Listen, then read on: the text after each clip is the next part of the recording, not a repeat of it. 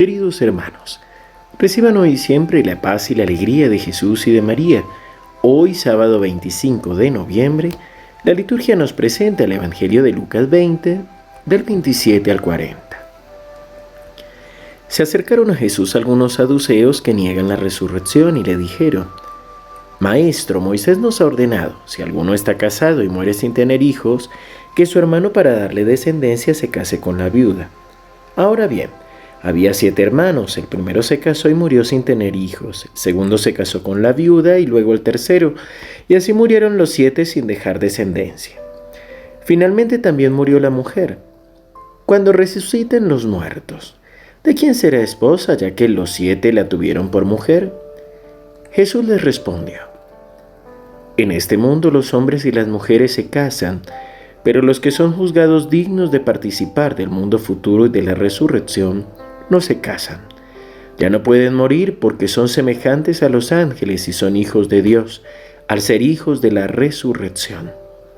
Que los muertos van a resucitar, Moisés lo ha dado a entender en el pasaje de la zarza cuando llama al Señor el Dios de Abraham, el Dios de Isaac y el Dios de Jacob, porque Él no es un Dios de muertos, sino de vivientes.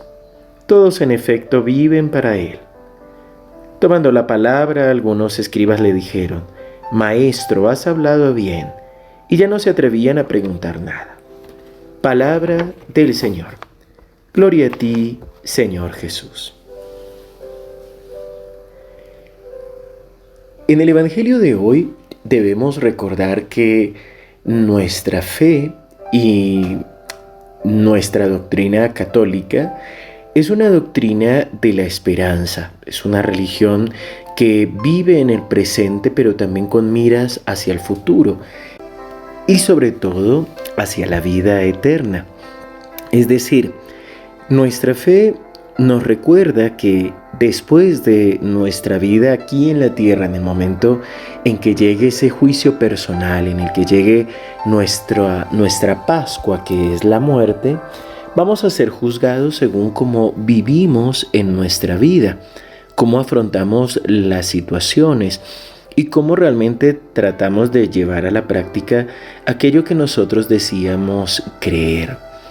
Y por eso mm, nuestra fe cristiana, nuestra fe católica, no es compatible con la reencarnación. Nosotros no hablamos de reencarnación, sino de resurrección de los muertos.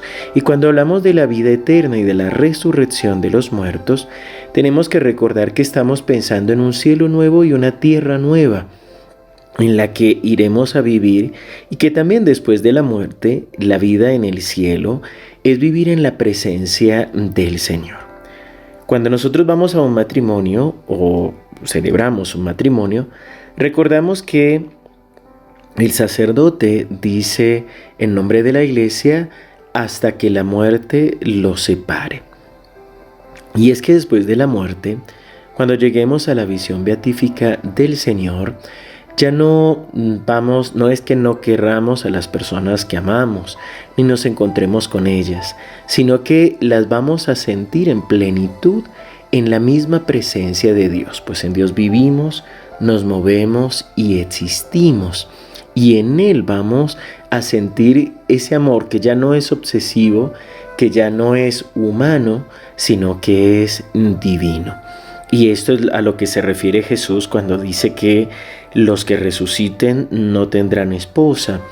Y también cuando dice que Dios es un Dios de vivos y no de muertos. Jesús no está tirando abajo el sacramento del matrimonio, ni mucho menos, sino que nos está animando a tratar de confiar en Dios y a entender que la vida en el mundo futuro, la vida eterna, es imagen o tal vez nuestra vida de aquí es imagen de la vida eterna, pero que no es igual. Y por eso cuando pensamos en el cielo o en el paraíso, más que imaginarnos un mundo ideal, debemos imaginarnos es la plenitud que siente el alma en presencia de Dios. Esto es lo que nosotros vamos haciendo con la oración. Esto es lo que vamos haciendo cada momento que nos encontramos con el Señor. plenificar nuestra existencia y dejar que nuestro corazón se llene del amor de Dios.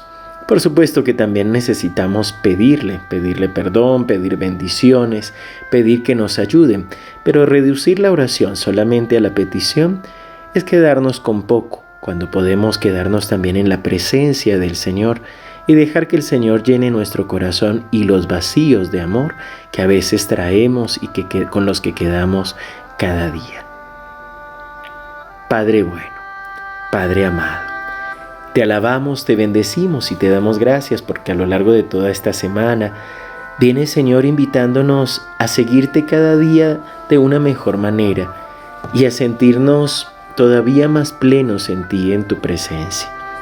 Hoy Señor, queremos pedirte que con la gracia del Espíritu Santo nos concedas esa bendición de poder pensar en la vida eterna, en el cielo de pensar en la plenitud que es vivir contigo, que es vivir en tu presencia.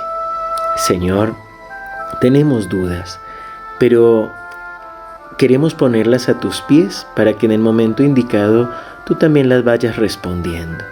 Señor, aquí está nuestra vida, nos entregamos a ti y te pedimos que nos concedas tu bendición para poder caminar en santidad durante todo este día. Bendice los matrimonios, bendice las parejas, bendice nuestras familias y concédenos, Señor, la gracia de creer en la vida eterna, especialmente si algunos de nuestros seres queridos ya han partido de esta tierra. En el nombre del Padre, y del Hijo, y del Espíritu Santo. Amén. Queridos hermanos, que el Señor los siga bendiciendo abundantemente. Les recuerdo que hoy Solo de manera presencial estará el taller y encuentro de alabanza en la Casa de Oración María Reina de la Paz desde las 15 horas. Así que los esperamos y nos encomendamos también a sus oraciones. Mañana a partir de las 11 de la mañana tendremos el Alimentados con la Palabra de Dios, la reflexión del Evangelio Dominical. Seguimos unidos en oración.